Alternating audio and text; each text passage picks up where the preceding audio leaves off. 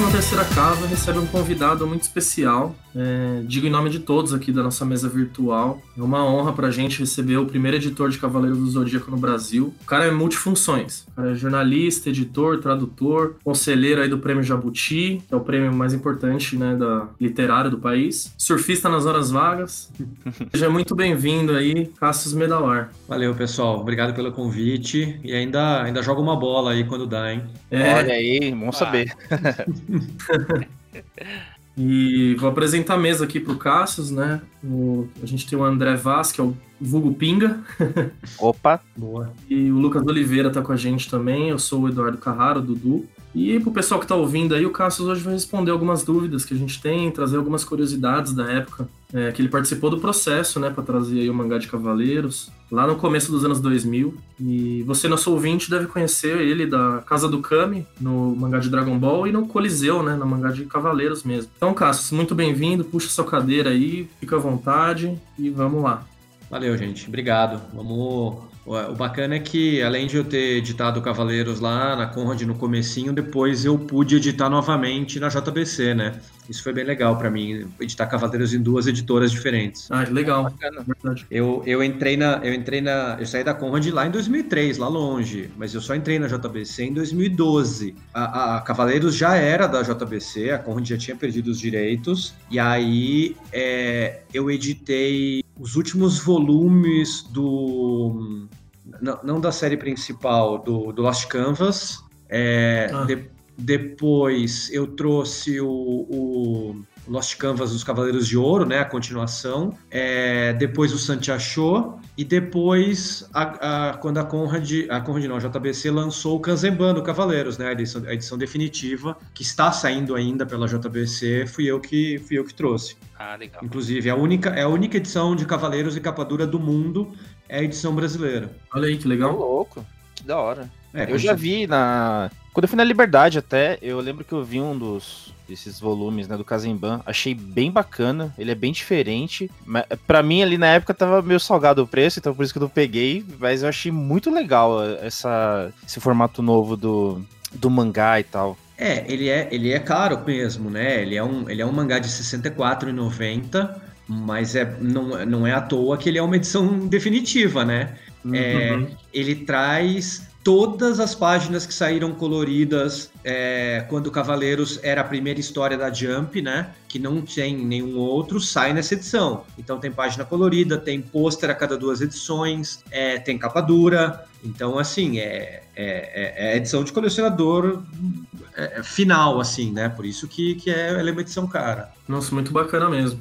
E, a, e, como eu falei, né, a nossa é a única edição do mundo capa dura, porque quando você tem um, editor que é fã, né, é, primeiro eu queria muito trazer para o Brasil, né, a, a, o Kanzenban original e que saiu em outros países é com uma sobrecapa. E aí eu primeiro eu tive que convencer os japoneses a primeiro liberar que a gente lançasse, porque é, é, a gente estava ainda começando a lançar edições mais caras para livraria de mangás, né, para colecion, de colecionador. Então eu tive que mostrar para eles que, que isso já tinha mercado no Brasil. É, não à toa, assim, a gente lançou outras coisas pela JBC antes, né, o, o Death Note Black Edition, né, e outras edições é, para livraria. E aí depois, na hora que eles que eles concordaram em negociar Aí sim eu, eu pedi e falei, olha, só que eu queria fazer uma coisa diferente, né? Vocês sabem o quanto Cavaleiros é, é importante para o mercado brasileiro, quantos fãs gostam. Eu queria, eu queria ter um diferencial na edição brasileira, e aí a gente negociou e eles permitiram que a gente lançasse em, em capa dura no Brasil. Então a nossa edição é, é, a única do mundo, como eu falei. Nossa, que legal. O pessoal então aí que está colecionando o Kazemban, agradeça ao Cassius, hein?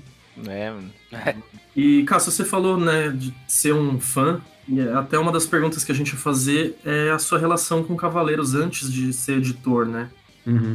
E trabalhar com, com mangá mudou essa relação? Você já era fã, acompanhando a manchete? É... Não, assim, né? Eu nem, eu nem gostava de desenho animado, nem de quadrinhos, eu só quis ganhar dinheiro com mentira, né? Claro que é, é uma brincadeira, até porque ninguém ganha dinheiro trabalhando com quadrinhos, né? Então, vamos combinar, né? É... Eu sempre fui, eu sempre fui é, fã de quadrinhos, eu sou colecionador desde pequenininho. Eu parei de contar a minha coleção quando eu cheguei nos 30 mil exemplares. Uhum. É, já, há muito É, mas é óbvio, né? É, você imagina, eu comecei a trabalhar com quadrinhos em 96, 97 na Abril Jovem. Depois passei pela Conrad, pela Pixel. Então, não só eu comprava muita coisa, como eu ganhava muita coisa também, né? Então, é claro que isso aumentou minha coleção também, mas assim, eu coleciono desde pequeno, eu aprendi a ler com quadrinhos. E eu sempre gostei também de desenho animado. Então, é, eu cresci na década de 70, né? Eu sou de 72, e eu adorava qualquer desenho animado da TV, mas especialmente, eu não sabia que eram japoneses na época, né? Eu sabia que era japonês só tipo Ultraman e Ultra Seven, mas não sabia que Fantomas, A Princesa e o Cavaleiro, é, Speed Racer, não sabia que essas coisas eram desenhos japoneses, né? Uhum. Eram desenhos que eu gostava. Depois eu cresci e continuei gostando de tudo que era de cultura pop. Então, pô, fui apaixonado por outros desenhos que vieram, é, é, Vingador do Espaço e outras coisas, e também Jaspion, Changeman, etc. Então foi só natural, é, Super Campeões, né, Yu Hakusho, e aí, cara, foi só natural para mim virar mega fã de Cavaleiros quando começou a passar na TV, né? Eu adorava o desenho animado, assistia tudo, gravava em VHS, e aí eu era mó fã da revista Herói. Então, quando eu fui, quando eu fui chamado para trabalhar na, na Conrad, é, para mim foi tipo, meu, que foda, vou trabalhar na editora que eu amo, né? Uhum. E então, assim, é, não mudou a relação que eu tinha com, com Cavaleiros e outras coisas. É, mudou um pouco no sentido de que fez eu me aprofundar nesta, mais ainda na cultura japonesa, na cultura dos mangás, né? Porque até inclusive aquela época, você não tinha muita informação e você quase não tinha mangás publicados no Brasil, né? A internet engatinhava, né? Não dá para você ler mangá na internet, né? Uhum. Então, foi mudando a minha relação no sentido de que quando eu passei a trabalhar com isso, eu passei a me aprofundar mais na cultura e me informar a respeito. Ah, tá certo. Ô, Cássio, aproveitando né, esse gancho aí do, do comecinho é, do seu começo ali na Conrad e tal. O que, que chamou a atenção de vocês ali da, da Conrad para trazer Cavaleiros para o Brasil? O que que, quais são os fatores que foram determinantes para trazer o mangá para cá? Bom, é, tem duas coisas aí, né? É, quando eu fui contratado, é, não fui, eu não fui contratado, depois eu fui atrás dos mangás. Então a história não é bem assim né? A Conrad, os dois donos eram são caras incríveis que manjam muito de cultura pop e tal, que é o Rogério de Campos e o André Forastieri. Os caras arrebentavam já com a revista Herói, com Cavaleiros na capa a cada duas edições, né? Então eles sabiam o poder que tinha Cavaleiros. Além disso, eles também lançaram Pokémon, eles lançavam, além da revista Herói, começaram a lançar a revista Nintendo. Então, eles foram uns dos primeiros caras que investiram em cultura, em cultura pop. E eles eram dois caras que manjavam muito de, de, de dessas coisas todas, quadrinhos, é, games, eles estavam antenados com o que acontecia no mundo. E eles viram ali é, a chance é, é que havia no nosso mercado é, de lançar mangás que nunca tinham sido lançados e a força que esses. A, a, a demanda reprimida que havia por esses títulos, né? Eles, eles sabiam o quão forte era Cavaleiros e, e é, aliás, uma, uma curiosidade interessante. O Brasil é um dos únicos lugares do mundo, se não for o único, no qual Cavaleiros fez mais sucesso que Dragon Ball e fez sucesso primeiro e puxou Dragon Ball, né? Dragon Ball veio fazer sucesso bem depois de Cavaleiros, né? Mas é, é o que eu falei, como eles eram muito antenados com, com o mundo, assim, eles sabiam o quanto Dragon Ball também fazia sucesso. Então eles viram nisso a oportunidade, eles já estavam começando a publicar quadrinhos né, na, na, na Conrad.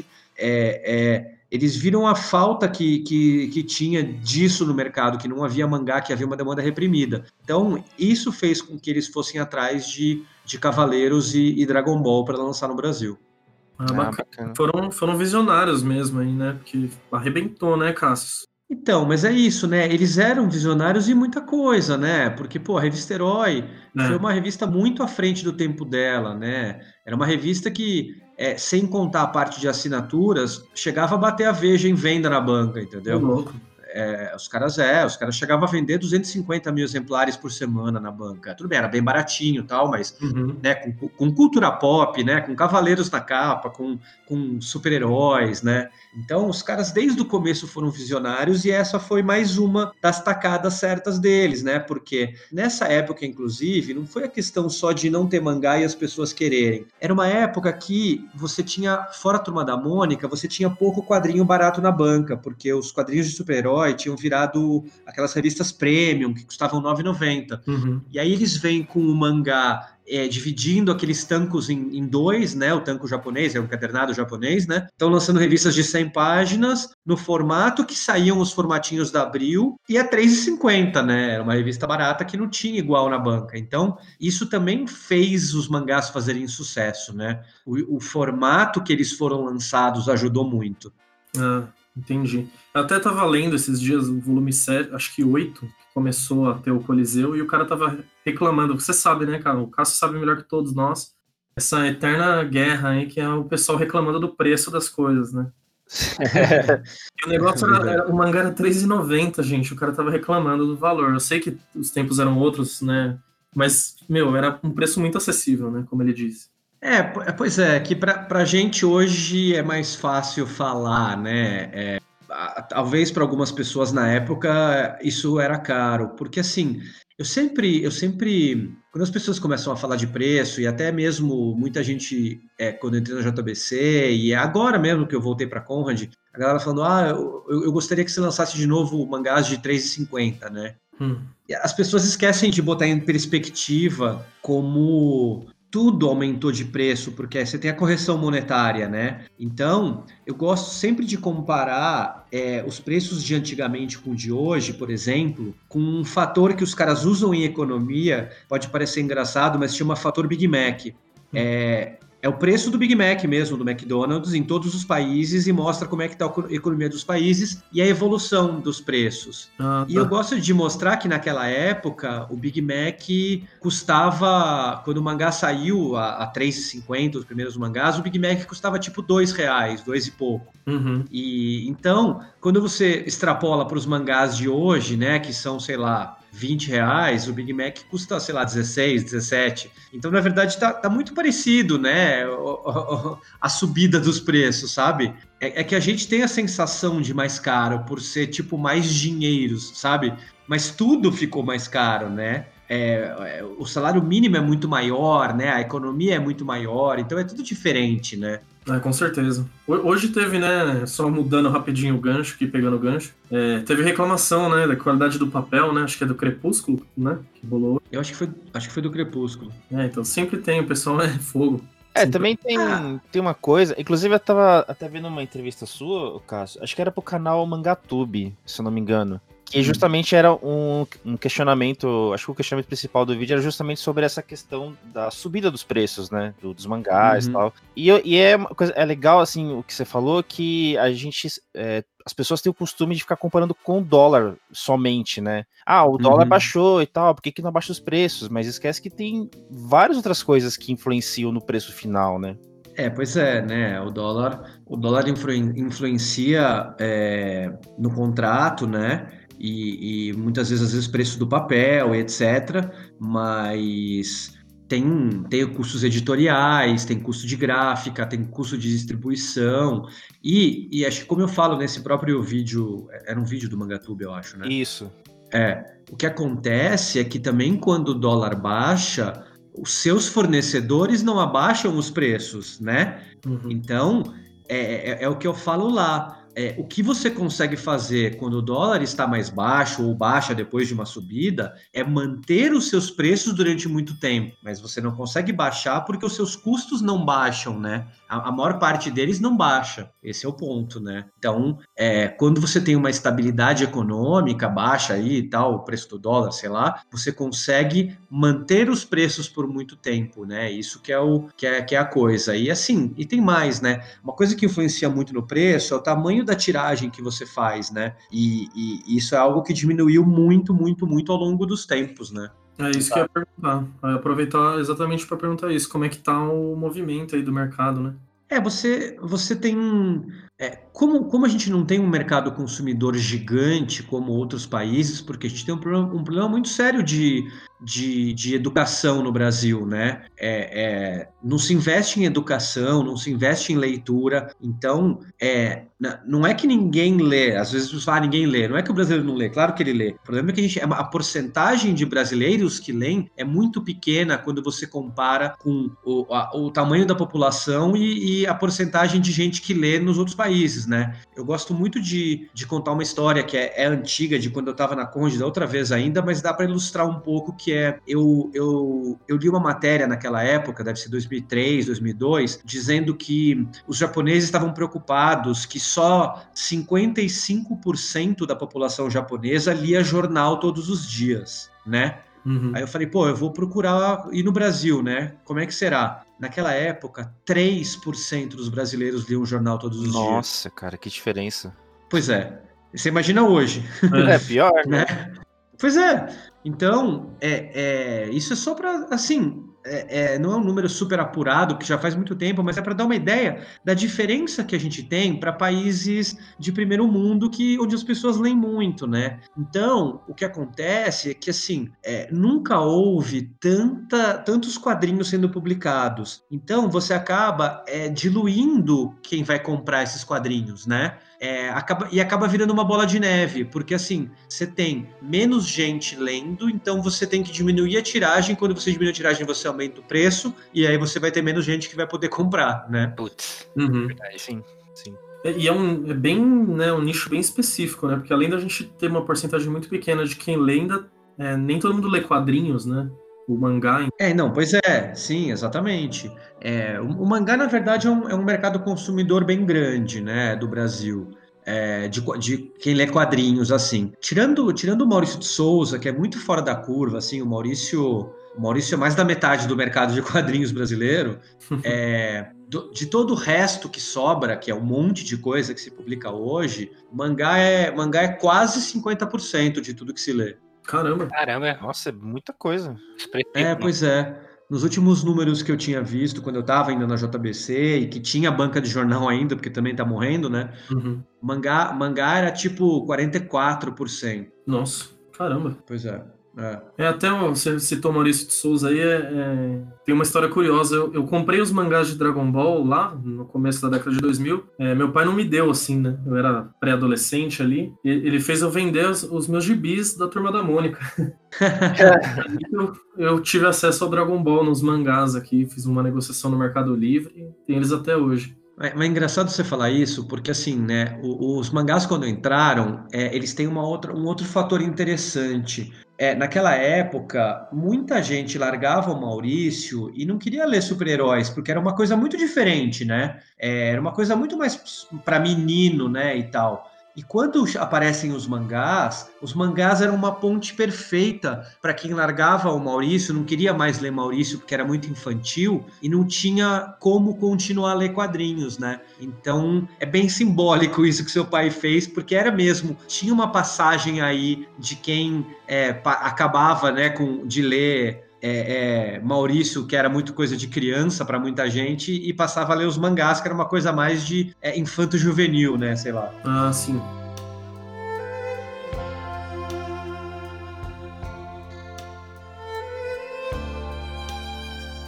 Você tem alguma história engraçada envolvendo a edição do mangá, alguma questão na tradução? Você teve alguma vivência assim?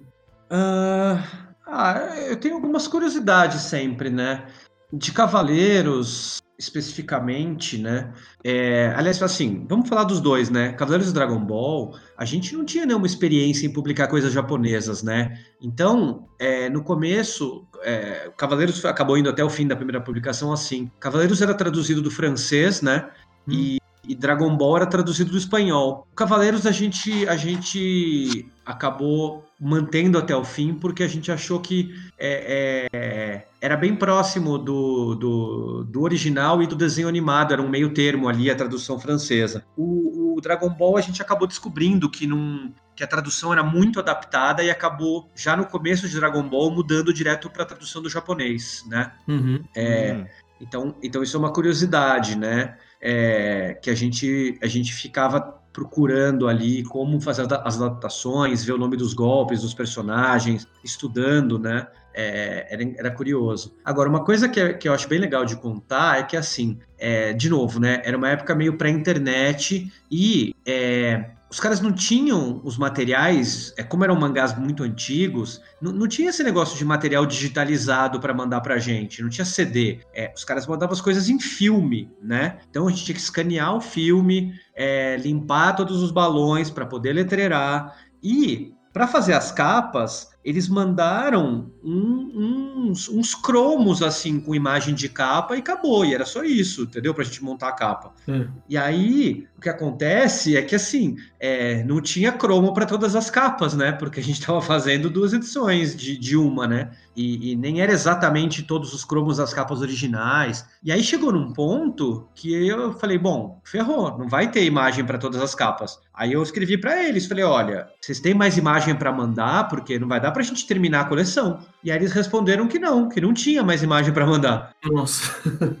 e aí eu e aí assim, eu conversei com o meu chefe de arte na época, o Denis, que inclusive tava tra trabalhando no JBC hoje, eu levei ele para trabalhar comigo lá também. E aí ele falou: "Olha, vamos vamos pegar imagens do miolo e colorizar. Aí eu mandei essa sugestão para o Japão e eles toparam. Então, várias das capas da fase final de Cavaleiros são imagens únicas brasileiras de capa, porque são imagens do miolo colorizadas aqui no Brasil. Ah, que legal. Eu, eu, eu, no mangá de Cavaleiros, a transição de Poseidon para Hades é uma imagem muito bonita do Seiya, o Shiryu e o Yoga com as armaduras de ouro. É, exatamente, essa é uma. É uma delas. Cara, né? eu adoro essa capa, cara. Eu adoro é essa capa. É incrível. É, eu, eu, é, eu acho, inclusive, que algumas das melhores capas são essas que a gente tirou a imagem do miolo e, e colorizou aqui no Brasil, né? É, eu também acho, viu, Cássio?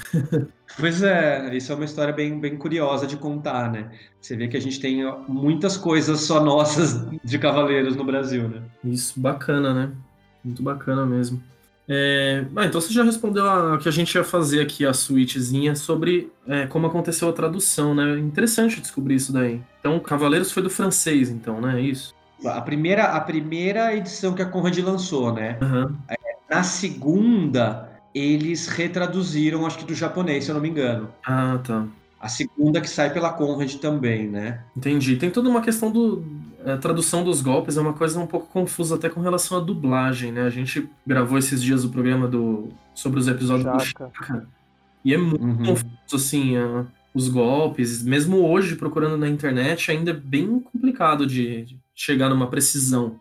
É, é, é, é, super complicado porque, na verdade, é, vários nomes eram adaptados também na, na, dublagem, né? E como a nossa dublagem vinha do vinha do, do espanhol, né? Também os nomes eram mega adaptados. Então, a China, o nome, o nome verdadeiro dela é China, né? Não é China, uhum. né? E se você pegar mesmo o original dos originais, a gente teve muitas discussões lá na, lá na JBC se a gente não deveria fazer o Kanzenban mega original. E quando eu digo mega original, eu quero dizer é, chamar de Sanseia, né? E aí, quando uhum. você chama de Sanseia, o, o, grande mestre, não é grande mestre, né? O nome original dele, ele é o Papa, né? É, é, é, é tudo, exatamente. Então é tudo meio voltado é, para essa uma brincadeira, né? Com, com religião e tal. Então ia ser um negócio muito diferente, né? É, poderia ser curioso mas a gente chegou à conclusão que as pessoas não estavam preparadas para a gente ah, tá. né, chamar a China de China, né? E é. o que a gente tentou, o máximo possível, foi colocar notas de rodapé contando essas curiosidades, né? Porque tem, tem várias mudanças, né? O nome dos golpes, né? O Shiryu tem uns três tipos diferentes de golpe e tudo é cólera do dragão, né? É verdade. Então, né? É. É, isso eu acho foda, né? Então a gente a gente tentou a gente tentou no Kanzenban usar sempre as duas coisas, né? A gente botava os nomes originais e mais a tradução e em geral botava é, é, botava nota explicando ainda, né? Ah, para tentar co contar o máximo possível para as pessoas a, as diferenças, né?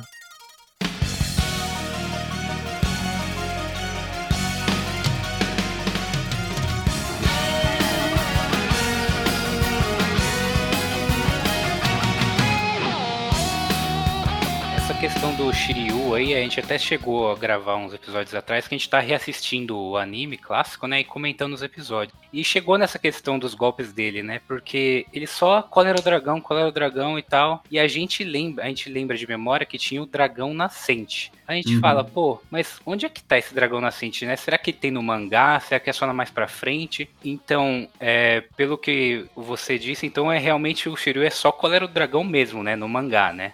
Não, no mangá não, na, na, na dublagem. Na, na, dublagem, né? No mangá original ele tem. Eu não sei se são três, quatro ou cinco golpes, entendeu? E não é nem. Não tem nem nada a ver com Cólera do Dragão, na verdade. É tudo. É, o ataque do, ah, do, tá. dos sete picos ascendentes, é uns negócios assim, entendeu? Eu, é, eu não lembro de cabeça agora, assim, mas é, é tem no, no, no Kanzenban tem tudo isso, entendeu? Tem os nomes originais lá que dá para ver certinho, mas são vários. Ah, tá, entendi. É, são, é... são vários golpes diferentes. Eles deram uma, eles deram uma suavizada, entendeu? Para ficar mais, sei lá, palatável para dublagem, entendi. não sei. É, no anime, o, a dublagem então que traduziu a maioria como Cólera do Dragão, né? Isso. Né? Entendi. Exato. Mas é, é, é, como eu falei, é porque muita coisa vinha do. do o, o anime não veio original pra cá também, né? A gente pegou do, do espanhol, né? Uhum. Então também já era. É a é adaptação da adaptação, né? Então não tem como muito você fazer um milagre daí, né? Ah, com certeza. É, inclusive a dublagem, apesar, né, tem essas questões que a gente sempre brinca, mas é bastante elogiada, né? O Wendel Bezerra fez uma live semana passada e ele trata como um marco até da, na dublagem brasileira. É, pois é, a dublagem é muito boa. E assim, você quer ver? A dublagem é tão boa que se você pega esse. Vocês assistiram o, Cavaleiros Novo do Netflix, eu imagino, né? E sim. Pois é. O, o, o, o Marcelo Del Greco que fez as, é, ajudou a traduzir, né? Só que quando você é o terceirizado, você não tem é, controle sobre tudo, né? Então depois, quando chegava lá no estúdio, os caras mudavam algumas coisas. Mas eu achei que ficou tão boa a dublagem que quando o Marcelo recebia alguns episódios, a gente assistia lá na, na, na JBC. E eu falei, cara, é muito ruim esse desenho da Netflix. Quando eu assisti dublado, eu não achei tão ruim, porque a dublagem com os caras originais tal dá uma salvada no desenho, cara. né? De, de, tão legal, tão boa que é a dublagem brasileira. Isso é muito para pra mim, né? Óbvio, minha, a minha opinião, né? Não sei o que, que vocês acham. Mas quando eu assisti dublado, falei, cara, dublado é até assistível esse desenho. Uhum. A é. gente gosta também, é, é, como o podcast é um pouco mais humorístico, então a gente aproveita aquelas falhas para pegar no pé, né? Mas é, a gente adora a dublagem também, sabe que eles é, são parte do sucesso de Cavaleiros aqui. Então, totalmente, totalmente, eu concordo. O, o Cassius, como que foi a questão do lançamento do mangá uh, aqui no Brasil, né, em termos de repercussão? Foi dentro do que vocês já imaginavam? Ele superou as expectativas? Ou foi abaixo? Como que foi isso na, na época? Bom, é, foi maior do que a gente esperava, porque é, Dragon Ball e Cavaleiros acabaram vendendo muito. A gente achava que ia vender muito, mas vendeu assim acima das nossas expectativas. Mas assim, é, é, a gente, na Conrad, óbvio, já sabia do potencial de, de, de Cavaleiros, é, de Dragon Ball, mas especialmente de Cavaleiros por causa da revista Herói, né? A revista Herói vendia muito, especialmente apoiada em Cavaleiros. Agora, foi uma surpresa porque é, é, os dois mangás começaram já vendendo tipo 100 mil exemplares, né? Tanto que é, eles eram eles eram para ser mangás que iam ser mensais e logo de cara depois do, do primeiro segundo volume a gente já transformou em, em quinzenais né? Então Caramba. foi a gente esperava um sucesso mas foi ainda maior do que a gente esperava. A gente colocaram para correr hein? Para fazer na metade do tempo? É pois é. Eu tive eu tive que, que aprender cedo que eu tinha que, que deixar que deixar alguns meses adiantado já as edições. E, e mas eu conseguia fazer isso. Eu acabei tendo bons colaboradores, então é, eu, tem, eu sempre tentava ter por volta de três meses adiantados de produção dos mangás. Ah, que legal. Legal. É... Ah, eu tava, é, inclusive, fazendo um pouquinho da lição de casa esses dias. Hum. E eu vi. É, agora eu não vou lembrar exatamente o vídeo, cara, mas eu lembro que teve um cara que ele tava comentando que a Conrad ela foi a primeira editora no Brasil a importar mangás. É verdade isso?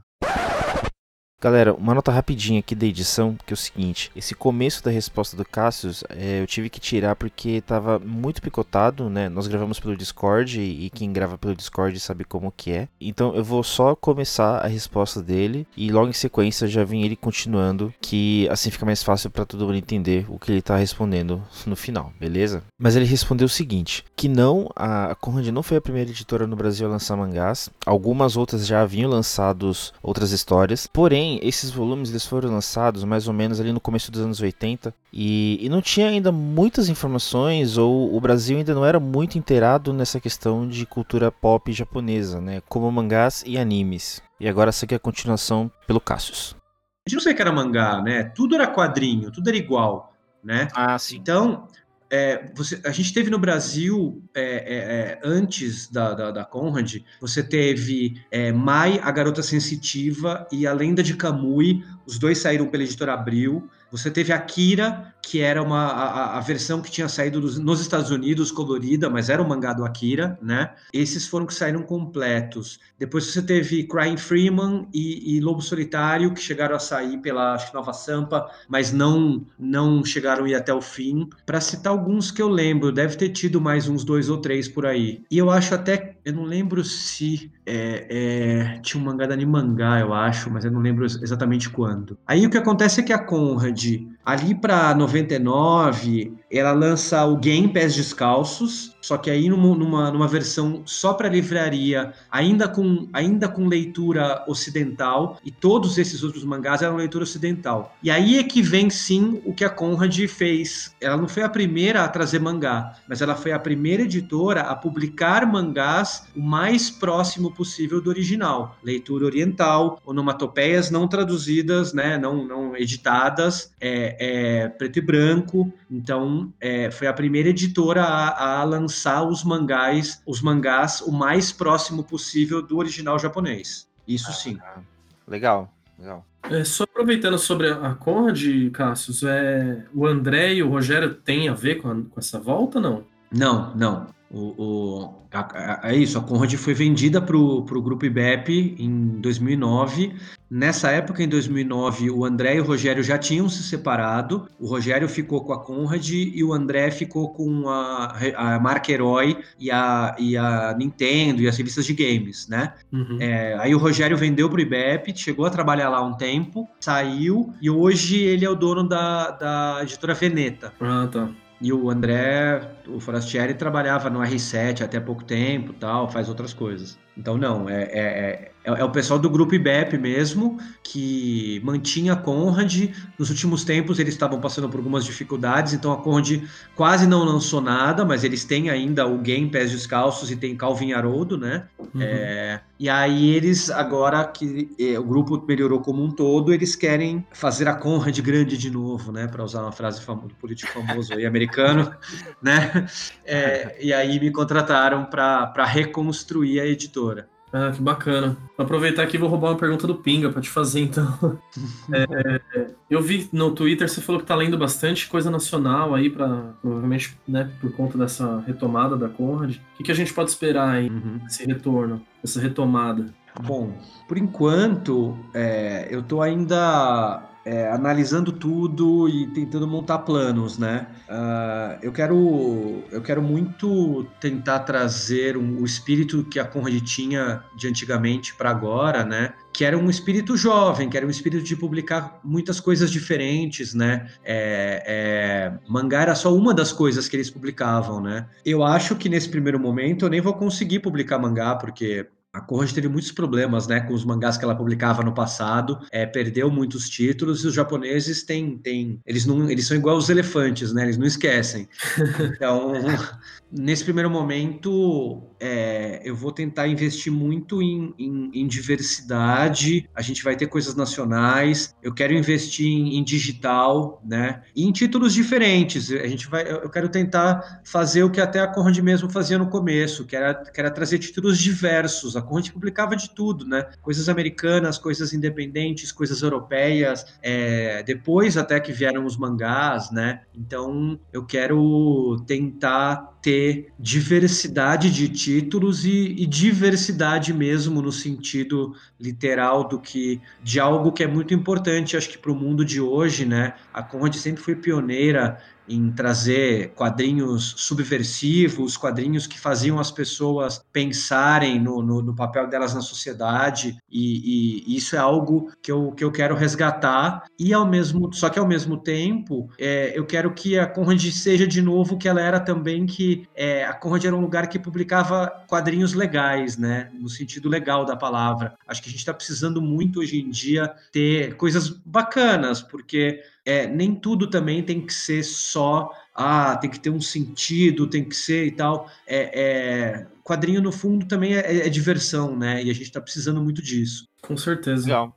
E, e tem, é, você vê, é, tem planos, assim, vontades, ou até eu não, eu não sou muito, né, desse. Eu não, não, não leio quadrinhos assim americanos e tal. É, eu li muito mangá, hoje em dia eu também tô lendo pouco, então não entendo muito, assim. Mas é, o cenário brasileiro, assim, tem, tem mercado para para obras brasileiras? É, tem Você acha que é possível isso ou ainda não está muito maduro para esse ponto?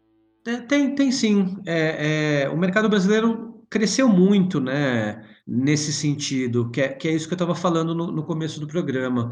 É, hoje a gente tem tiragens muito menores, mas porque você teve uma explosão de lançamentos, tanto de títulos estrangeiros quanto de títulos nacionais, né? Se você vai nesses grandes eventos hoje, a Comic Con mesmo, né, a CCXP, ou mesmo o Anime Friends da vida, você tem artistas alley gigantes, com muita gente com seus quadrinhos nacionais ali, de todos os estilos, em estilo mangá, em estilo europeu, em estilo brasileiro, né? É, é então, você já tem uma, é, é, uma produção nacional muito grande. Então, sim, há espaço para isso, sim. E, e, eu acho que, especialmente é, neste momento de, de pandemia, de tudo ainda meio fechado, para lançamentos digitais. E depois, quando houver é, eventos novamente para lançamentos físicos que você possa fazer lançamento num evento, numa gibiteria. É, é, tem, tem bastante espaço e tem muita gente boa produzindo já no Brasil. Que bom, legal. Ô, Cássio, emendando nessa última que você falou das pessoas que estão produzindo, você tem alguma indicação de pessoas que estão fazendo essa produção? Uh, tenho, tenho muita gente, para falar a verdade. É, um caminho, um caminho fácil, por exemplo, para você conhecer algumas pessoas boas é procurar aquelas graphics MSP, que é, são histórias do Maurício de Souza, histórias não, personagens é, é, feitos por artistas nacionais de destaque. Então, você tem Astronauta, Penadinho, Jeremias, inclusive depois, quando vocês forem perguntar, né, de Jabuti, por exemplo, ano passado, é, o, Jeremias é, é, o quadrinho chama Jeremias Pele, que discute o racismo e tal, é feito por dois autores negros. A história do Jeremias, personagem do Maurício de Souza, ganhou o prêmio Jabuti de quadrinhos, né?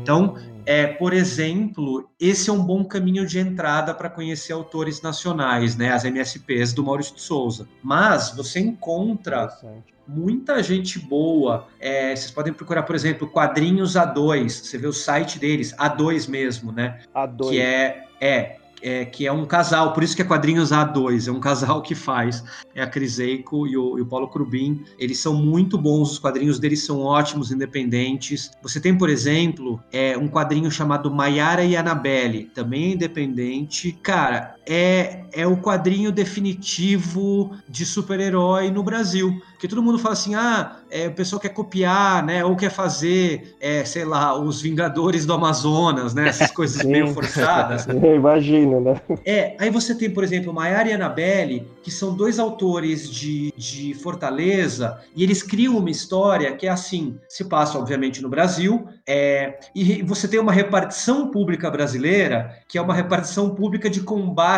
a, a, ao sobrenatural né? Tá. E, e, é uma repartição pública. E aí, é, uma delas, eu não lembro qual que é, a Maiara ou a Anabelle, acho que é a Maiara, ela trabalha na repartição de São Paulo e ela tem uns problemas com o chefe dela, então ela é transferida para a repartição de Fortaleza. Olha, e lá ela conhece a, a Anabelle. E aí, elas são muito diferentes entre si, claro, porque uma é paulista, a outra né, é de Fortaleza, então uma é workaholic, a outra é mais easygoing, e as duas têm que combater o sobrenatural, e ao mesmo tempo, óbvio que na reparação pública tem uns problemas ali, tem é, algum um plot twist ali com um chefe vilão, sei lá, né? E é, então, sabe, é uma história totalmente brasileira e totalmente de super-herói. É, é, incrível essa história, sabe? Nossa, é, é, é, eu sempre recomendo muito, porque é muito legal, é muito genial e mostra como você pode fazer uma coisa com personagens brasileiros e, e sendo meio que, meio, meio que de super-herói, sabe? Uhum. E tem um estilo mangá, assim, ainda, porque os dois caras são fã de mangá, né? Então é muito bacana, cara. É muito bacana. Então, esse é outro, por exemplo. É, muito legal, muito legal essa história. É, eu, é, eu recomendo, por exemplo, se, se, quem quiser procurar, procurar tem coisas nacionais muito boas na editora Zarabatana, tem coisas muito boas na editora Balão Editorial, é, que é do Guilherme Kroll, que inclusive está me ajudando na Conrad.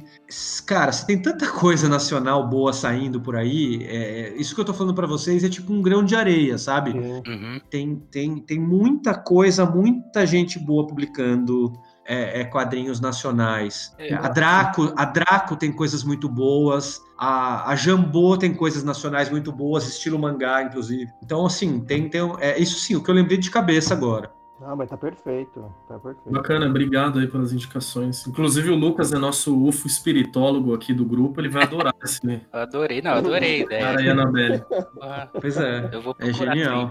Mas é, é, é, infeliz que parece que não, não, não, não, chega na gente isso, assim, né? No, no grande público. Grande a gente não, não sabe disso, né? Que tá rolando isso. Você tem que procurar mesmo. É, é triste isso, né? Mas... É, mas é que assim, é, é um pouco. Hoje em dia é um pouco impossível, né? Tudo chegar a todo mundo, porque tá tudo muito dividido, né? E as pessoas não, Tudo bem, não que essas coisas vão ter no Jornal Nacional, mas as pessoas não, não veem TV também, isso eu quero dizer, sabe? Então, essas informações acabam ficando mesmo restrita a, a meios específicos de comunicação de quadrinhos, é, a eventos mesmo, né? Quando você vai num evento, aí você descobre também essas coisas em Arts Alley, né? É, é, mas é, é mais difícil porque as informações hoje em dia são muito fugazes, né? Elas passam muito rápido, é muito difícil ela passar assim na nossa cara se a gente não procurar, né? É Sim. verdade, verdade. Tá certo. Com certeza.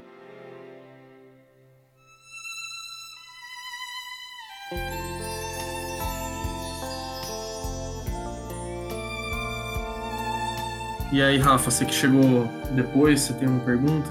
Não, cara, foi, foi essa mais, mais de saber como que tava a, a, essa produ a produção criativa mesmo aqui, né, no, no, nosso território, no Brasil, né, e ele, eu achei legal, fez as anotações aqui do... Eu tava mais, mais prestando atenção nessa, né, nessa parte de como seriam os mangás aqui, a produção, nesse sentido, no Brasil. Acho que foi bem, é... bem bacana. Pois é, falando especificamente de, de mangá nacional, é, tem uma produção muito, muito grande também, porque vocês imaginem que é, a galera que cresceu lendo Dragon Ball e Cavaleiros, e lá se vão 20 anos, né? É, é, muitos quiseram virar quadrinista, né? Muitos uhum. se inspiraram nesses mangás que eles começaram a ler lá atrás. Então, por isso que você tem também uma produção muito grande, não só de quadrinhos, mas de quadrinhos estilo mangá porque você tem uma base muito grande de fãs de mangá que cresceu e quis, e quis virar quadrinista e quis fazer seu próprio quadrinho. Então você tem muita coisa bacana em estilo mangá feita no Brasil, assim. Eu digo até que, meu, tem várias coisas que se você tira o nome do autor brasileiro e coloca um nome japonês, o cara vai acreditar, entendeu? Sim, é, sim.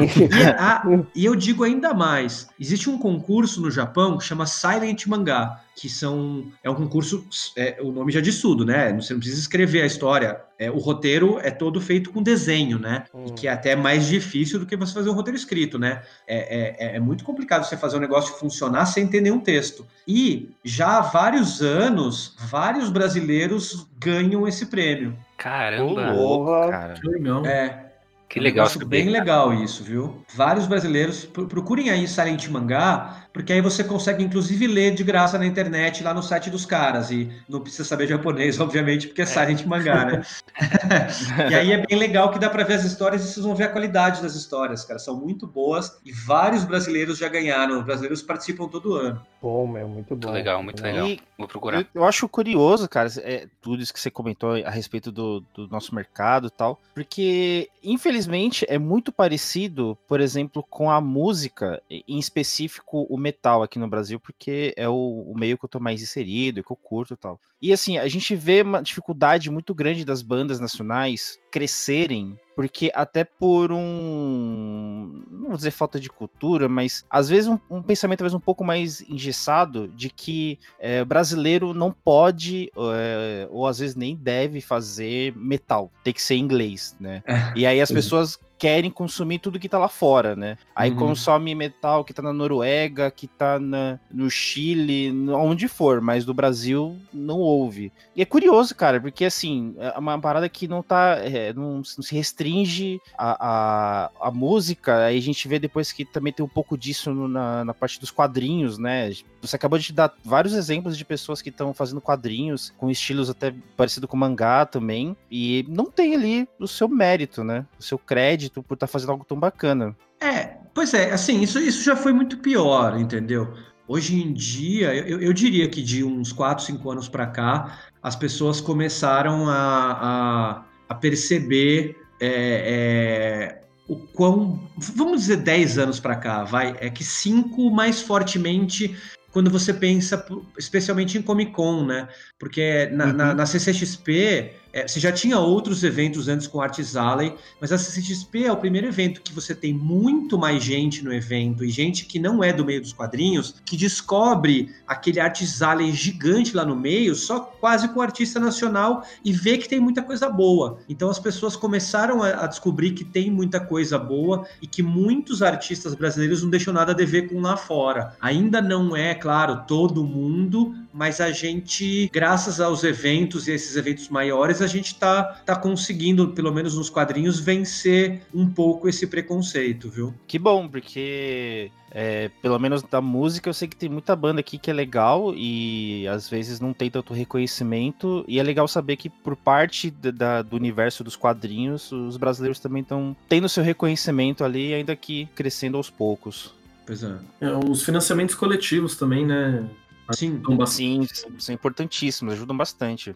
Sim, os financiamentos coletivos, o, o Catarse é, é, foi muito importante também para o mercado de quadrinhos, porque, é como eu falei, a gente tem uma produção gigante, só que você não tem editora suficiente para conseguir lançar todas essas coisas. Então, é, é, eu acho muito, muito legal que você tenha essa opção. Então, você tem muita editora publicando e muita gente conseguindo publicar independente os seus quadrinhos, né? E isso, isso fez crescer muito, muito a produção brasileira. Legal. Legal, vamos saber. Em forma de curiosidade, Cassius, é... quais seus personagens preferidos em Cavaleiros do Zodíaco? Ah, bom, é... um tem que ser o Aldebaran, né? Porque eu sou signo de touro, né? É nóis, também sou. Pois é.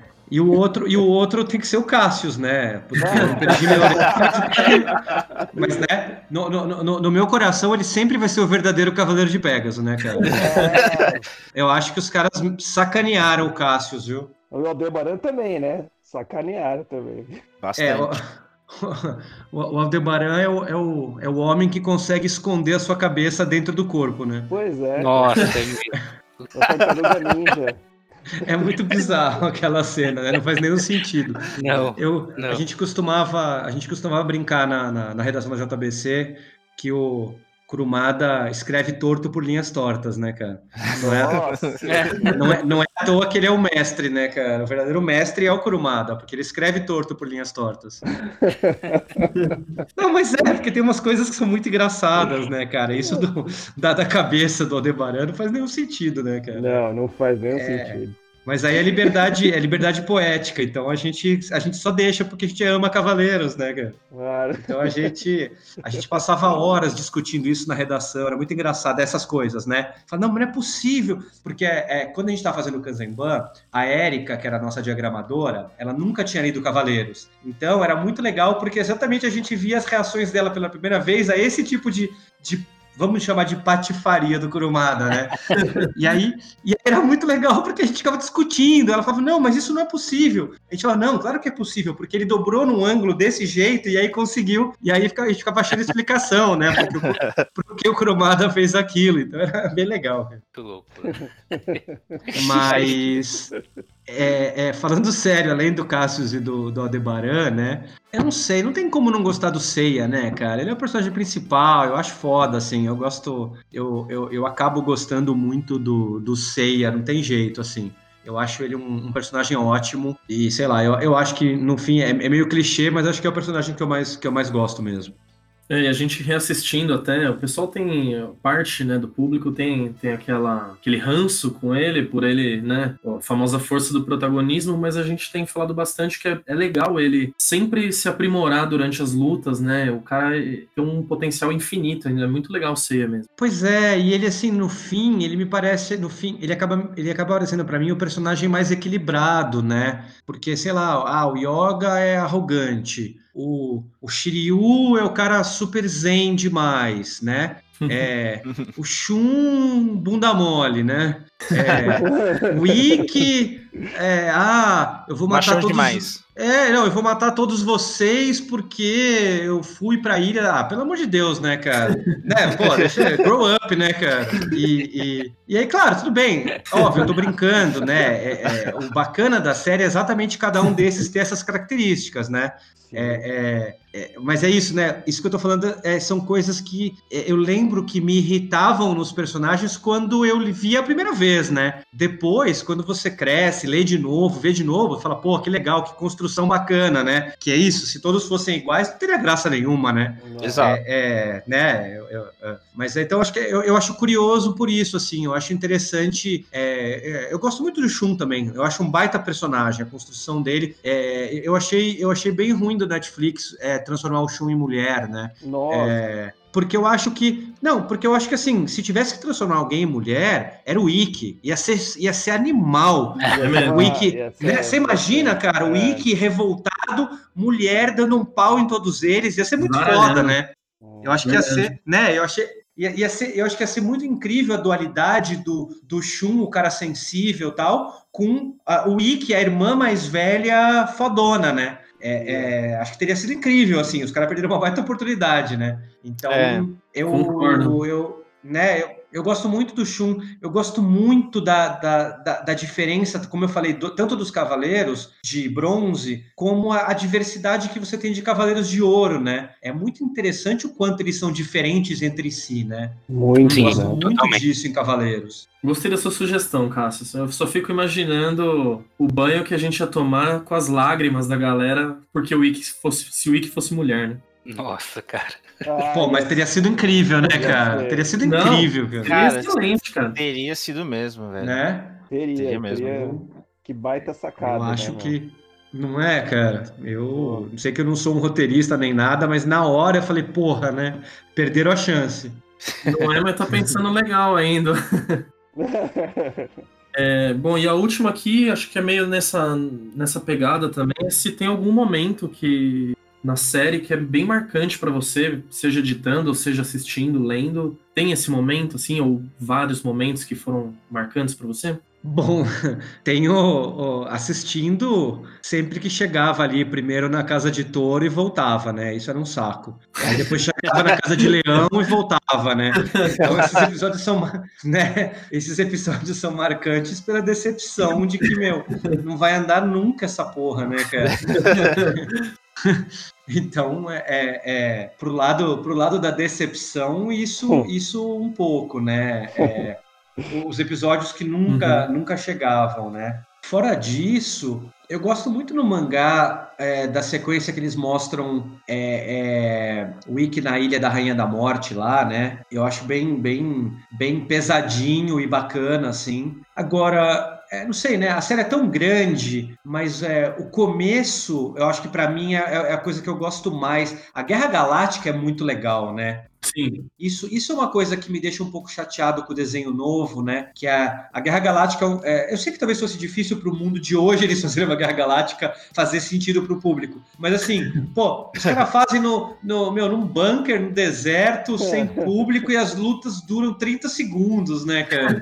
Isso me irrita um pouco, porque é isso que eu quis dizer. Meu, a, a luta, a luta do Seiya com o Shiryu é tão foda, né, cara? É, muito, é, é, maravilhoso. Por mais que a gente assista hoje, né? Vocês, devem, vocês vão assistindo é. e você fala, ah, meu, o cara tava em coma e agora vai dar o um soco no coração para ele reviver. Mas mas aquilo era tão icônico quando a gente viu pela primeira vez, né, cara? É um negócio que mesmo, mesmo você vendo a forçação de barra hoje, ela continua sendo emocionante, né? Uhum. É, então, e assim, pô, você tá no meio daquela guerra galáctica, aí aparece o Ikki com os Cavaleiros Negros, caramba, o que vai acontecer agora, né? Então, é, é, eu acho a Guerra Galáctica muito legal, assim, eu acho que é a, é, é, é a parte que eu mais gosto, assim, do desenho. E, e para falar de uma, outra, de uma outra parte engraçada, que eu sempre gosto de... Eu, eu vejo muito, muito Cavaleiros com humor também, muitas coisas, hoje, né? É, uhum.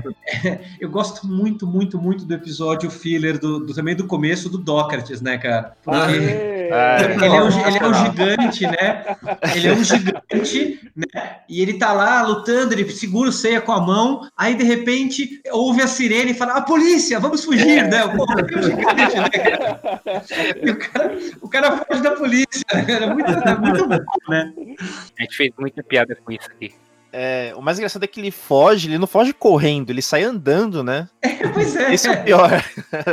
pois é, mas é, é, isso que eu quero dizer, né? Mesmo essas coisas que você poderia dizer, não, que horrível, não é horrível, ainda não isso é. vira uma coisa engraçada, vira um, né, uma, uma, coisa meio, meio, meio mítica até, né, cara? Sim. Você não vê com raiva, você vê com, cara, que engraçado, que bacana isso, né? Sei lá, eu gosto dessas coisas em Cavaleiros. Ah, legal, legal você citar. A gente gosta muito também do Dócrates e, e a ideia do podcast é justamente essa: é, é ver com, com outros olhos, com leveza, entendeu? Com se divertindo. A gente decidiu por isso fazer o podcast. Sim. Ah, mas Pô, é, ferro e fogo, você vai achar mil falhas e, e, vai achar tudo ruim, né, cara? Não tem Sim. jeito. É. Gosto é. é muito relativo, né? Com certeza. eu acho, Sim. eu acho que quando a gente consegue enxergar exatamente isso, que o Cavaleiros tem muita coisa muito emocionante, bacana, e muita, co muita coisa engraçada, sabe? Muita coisa que dá a volta, né? Que é isso que a gente fala, né? Ele é tão bizarro que. que é do Dócrates, né, cara? O cara foge da polícia, né? então, porra, isso é muito bom, né, cara? Você tem que ver um negócio que tem isso, sabe? né? Com certeza.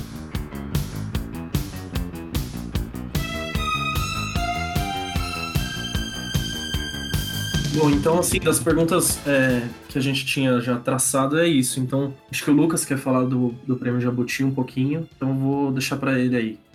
É, não, não são muitas perguntas, até porque o tempo, para não estender muito, o mas tempo, é... O tempo ruge, né? Pois é. Eu queria mais saber um pouco do seu papel lá. É, ele é mais voltado a essa parte de quadrinhos? Ou também, ou é tudo literatura, é tudo junto? Como é que funciona lá seu, seu papel no Prêmio Jabuti?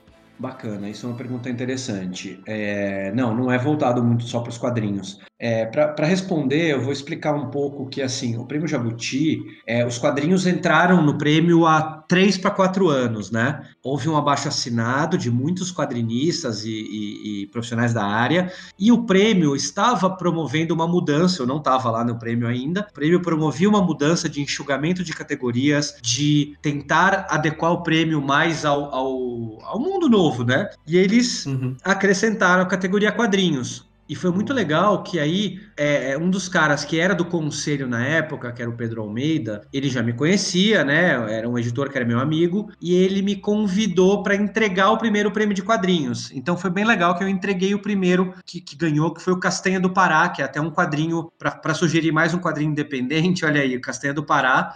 É, é um quadrinho independente que ganhou o primeiro Jabuti de quadrinhos. No, é, no segundo ano, é, o Pedro me convidou para ser jurado. Então, é, são sempre três jurados por categoria e eu fui um dos jurados de quadrinhos, que foi bem legal. Tá. E aí, o que aconteceu é que no terceiro ano, que foi o ano passado, o Pedro era do conselho curador do prêmio Jabuti e o curador saiu e ele foi alçado a curador do prêmio. Então, quando ele virou curador do prêmio, ele quis montar um conselho que é formado por outras quatro pessoas que fosse um conselho jovem que englobasse todas as mídias do prêmio. Então, ele me convidou para ser conselheiro, convidou uma outra editora que era especializada em infantis e juvenis, um outro editor que é um cara mais de humanidades, é um cara mais serião e tal, e uma outra editora que é que já estava lá na verdade, só foi convidada a continuar como conselheira, que tem um canal para divulgar literatura feminina e tal. Então ele meio que tentou englobar muitas áreas dentro do conselho que fosse trazer ideias novas para o prêmio. Então, é, aí respondendo especificamente a sua pergunta, o conselho cuida do prêmio como um todo. Então, é, é, claro que eu ajudo bastante na parte de quadrinhos, porque eu sou especialista, né? Mas a gente cuida de tudo, desde a, da, de ler e ver se as regras do prêmio estão adequadas, até é, ajudar a escrever é, quais vão ser os critérios de julgamento de cada categoria, é, acrescentar ou tirar categorias, porque isso acaba acontecendo um pouco quase todo ano, de entrar uma, dividir outra, melhorar uma categoria, ajudar a escolher os jurados, ajudar a, a decidir inscrições que estejam com problemas, se, de, se podem ser aceitas ou não. Então, é ajudar a cuidar da cerimônia de entrega do prêmio. Então, a gente ajuda a cuidar do prêmio como um todo ao longo do ano. E aí, o, o, o conselho é renovado a cada ano. É, eu estou no segundo ano, porque o conselho do ano passado foi renovado para este ano. Agora, não sei o que vai acontecer no ano que vem. Entendi. Tá. É, a minha área de interesse, assim, mais na, na parte de entretenimento, assim, de literatura, é, é livro mesmo, né? Romances e tal. Uhum. E eu não sei se você tem, você acaba tendo muito contato com a, essa área de livros brasileiros e tal, mas se tiver, você sabe se como é que o, o público é, reage? É, uma pergunta parecida com a dos quadrinhos também. A essa. Uhum. A literatura fantástica brasileira tem aceitação do, do, do público? Claro que tem os seus autores, o Eduardo Spohr, o André Bianco e tal, mas é, tem aceitação de autores novos? Como é que. Você tem algum contato com isso? Tem, tem sim. Tenho, tenho, tenho bastante contato com isso. É, eu trabalho, eu trabalho com quadrinhos, mas eu não fui chamado para o Prêmio Jabuti só por causa disso. É, eu tenho, eu tenho um, um, uma entrada muito grande no mercado editorial como um todo, porque eu, durante muito tempo, até eu entrar no JBC, eu trabalhei só como tradutor editorial. Então, é, eu sou especializado em tradução de cultura pop, eu traduzi mais de 30 livros na minha carreira de tradutor. Por exemplo, eu traduzi a biografia do Tim Burton, eu traduzi a série Dexter, os livros que deram origem à série. É, eu traduzi Clube da Luta. É, eu traduzi Battlefield 3, que é baseado no jogo, né? Hum, eu traduzi um livro chamado Vendedor de Armas, que é um livro policial escrito pelo Hugh Laurie, que é o ator do House, né? Uhum. É, então, assim, eu me especializei em cultura pop e então eu, eu tenho uma coluna no Publish News, que é, um, é o maior portal de mercado editorial, né? É, eu falo lá de vida de frila, eu falo de quadrinhos e várias coisas. Faz, faz tempo que eu não escrevo, mas. Então, eu tenho uma, uma, uma, entrada muito grande no mercado editorial também. Eu tenho muito contato com o mercado editorial como um todo. Eu vou todo ano para a Flip, né, que é um evento lá em Paraty de, de mercado editorial que não tem quase nada de quadrinhos. E o que acontece é que sim, é, o, o, o mercado de escritores brasileiros é, é, de coisas jovens, de coisa pop, de literatura fantástica, está crescendo muito, muito, muito nos últimos anos. É, não só também, igual nos quadrinhos, não só por editoras, como para as auto, autopublicações, especialmente na internet, né? No, você, tem, você tem a plataforma do Wattpad, que é, que é incrível e tem muita coisa de literatura fantástica lá. Você tem muitas editoras apostando. Você tem agora o KDP da, da Amazon, que também é uma plataforma de autopublicação, que você tem muita coisa bacana de, de literatura fantástica. Então, é, é, isso é algo muito, muito forte hoje em dia no Brasil. É, não, não à toa que este ano no Prêmio Jabuti a gente dividiu a categoria romance em romance e romance de entretenimento, né? Porque é uma categoria que é, esses outros romances eles podiam se inscrever na outra categoria, mas sempre ficava aquela coisa de que não, tem que ganhar o romance literário mais sério e tal. Sim, então a gente tentou com essa categoria fazer com que essa literatura mais jovem, né, um, um Rafael Montes se escreve de terror, né, essa uma literatura de terror muito legal surgindo brasileira, né, eles tivessem mais chance de ganhar também o prêmio. Que bacana. Eu queria até aproveitar é, parte da resposta aí do Cassius. É, o, o Watchpad serve como uma fonte para os editores encontrarem um talento, assim, ou, ou, nada a ver? Sim, totalmente. Todas essas plataformas de autopublicação ajudam muitas editoras a, a encontrar autores e publicar os seus livros. É, tem muitos desses autores que têm, é, sei lá, 100 mil leitores no Watchpad é, 200 Caramba. mil leitores. É, a, a, a, história mais famosa de autopublicação é da Os 50 Tons de Cinza. Os 50 Tons de Cinza, a, a, a autora, ela publicou na internet como primeiro era um fanfic de Crepúsculo. Crepúsculo, né? É. Aí, E aí começou a fazer sucesso, ela reescreveu, é, meio que transformando, né? É, tirando as coisas de Crepúsculo e transformando, fez um puta sucesso na internet, e aí foi comprada por uma editora grande, meu, olha o sucesso, olha o sucesso dela até hoje, vendendo milhões, fazendo livro. Ela começou se autopublicando na internet, como fazendo um fanfic de Crepúsculo. Olha, Caramba. praticamente quase como se tivesse criado um gênero aí, né? Que eu Sim. lá na Amazon e nossa, é tanto livro com aquela temática lá que você fala, meu, como é que pode? É, e, e o duro é que, na verdade, ela, ela resgatou esse gênero, né? Porque era um gênero que existia e que é, não sei se vocês têm idade para lembrar disso, mas é, vendia na banca umas, uns livrinhos Sabrina, é, é, que uhum. eram umas capas né, desenhadas, assim, que era, era isso, era um, era um, era um soft porn romance, assim, né? Bem. Uhum. E aí ela, ela, ela acabou trazendo esse gênero de novo para uma coisa, até claro, para os anos de hoje, né? Um pouco mais forte e tal, mas isso virou uma febre de muita gente escrevendo, que é o que o pessoal chama de, de coisa de ticlit e dicklit, né? Você procura lá, você acha um monte de, de livro com, com é, homens sem camisa na capa e tal, né?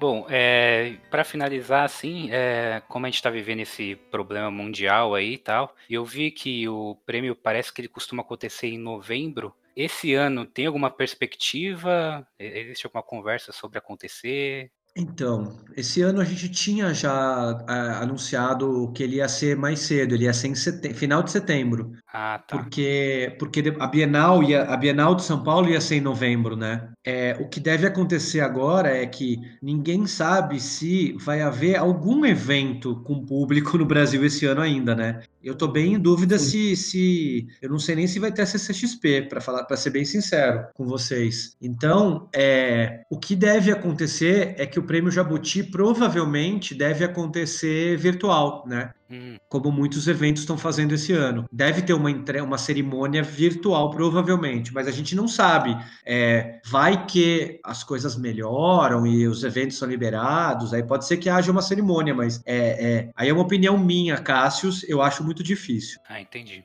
Porque né, a coisa não está melhorando, infelizmente está piorando. É, é, uma pena, né? Mas a, a, plataforma digital pelo menos dá um, um alento aí para tentar não cancelar, né, de uma pois vez. Pois é, nós temos possibilidades, né? Você vê a, a, San Diego Comic Con esse ano, que agora, inclusive, agora no final de julho, vai ser totalmente transmitida pela internet. Uhum. Né? Não vai ser nada presencial. Uhum. É, temos que se adaptar, né? Pois é. Você vê, finalmente esse ano eu vou conseguir ir na Comic Con San Diego.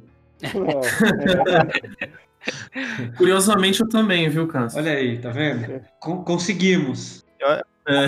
eu adquiri meu ingresso pra lá, hein? Pois é.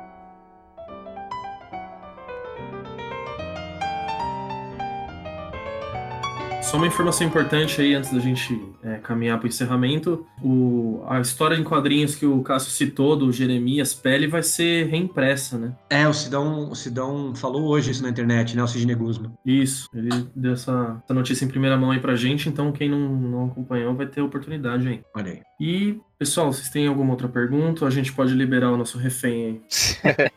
não, acho que pode, pode liberar. Espero liberar. Espero, espero que vocês me liberem com as duas orelhas, hein? Senão vai ficar foda usar máscara, né, mano? Na pois rua. é.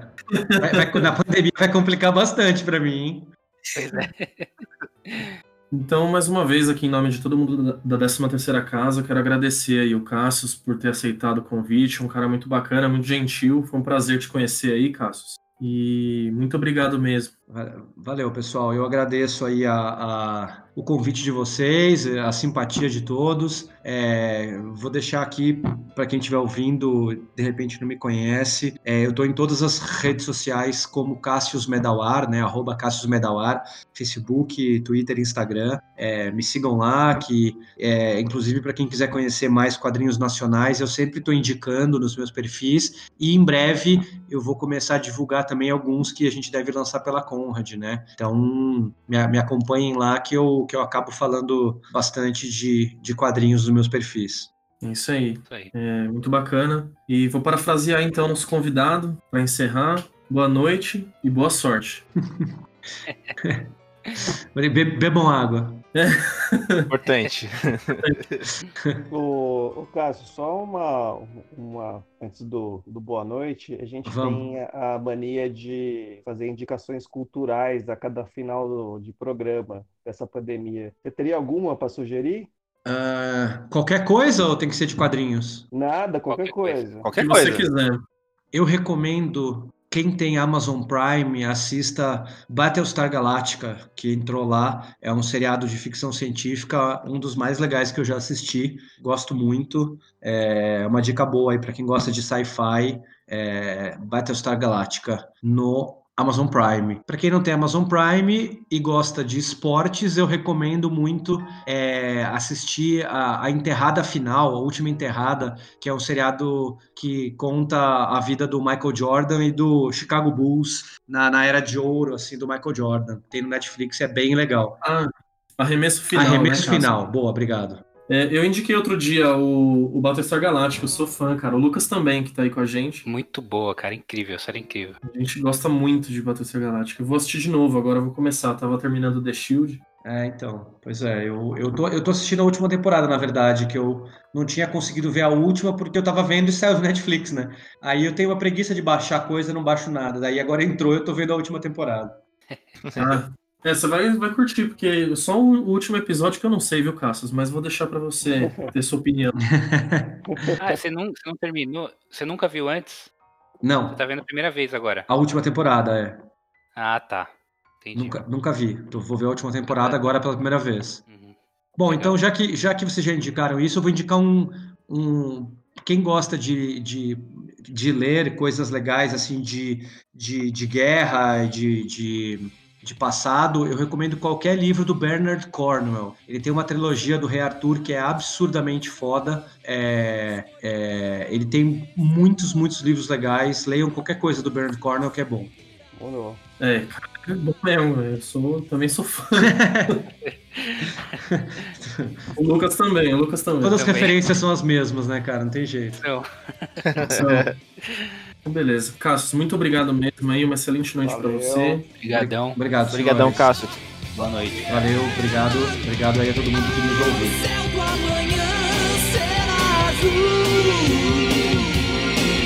lembrar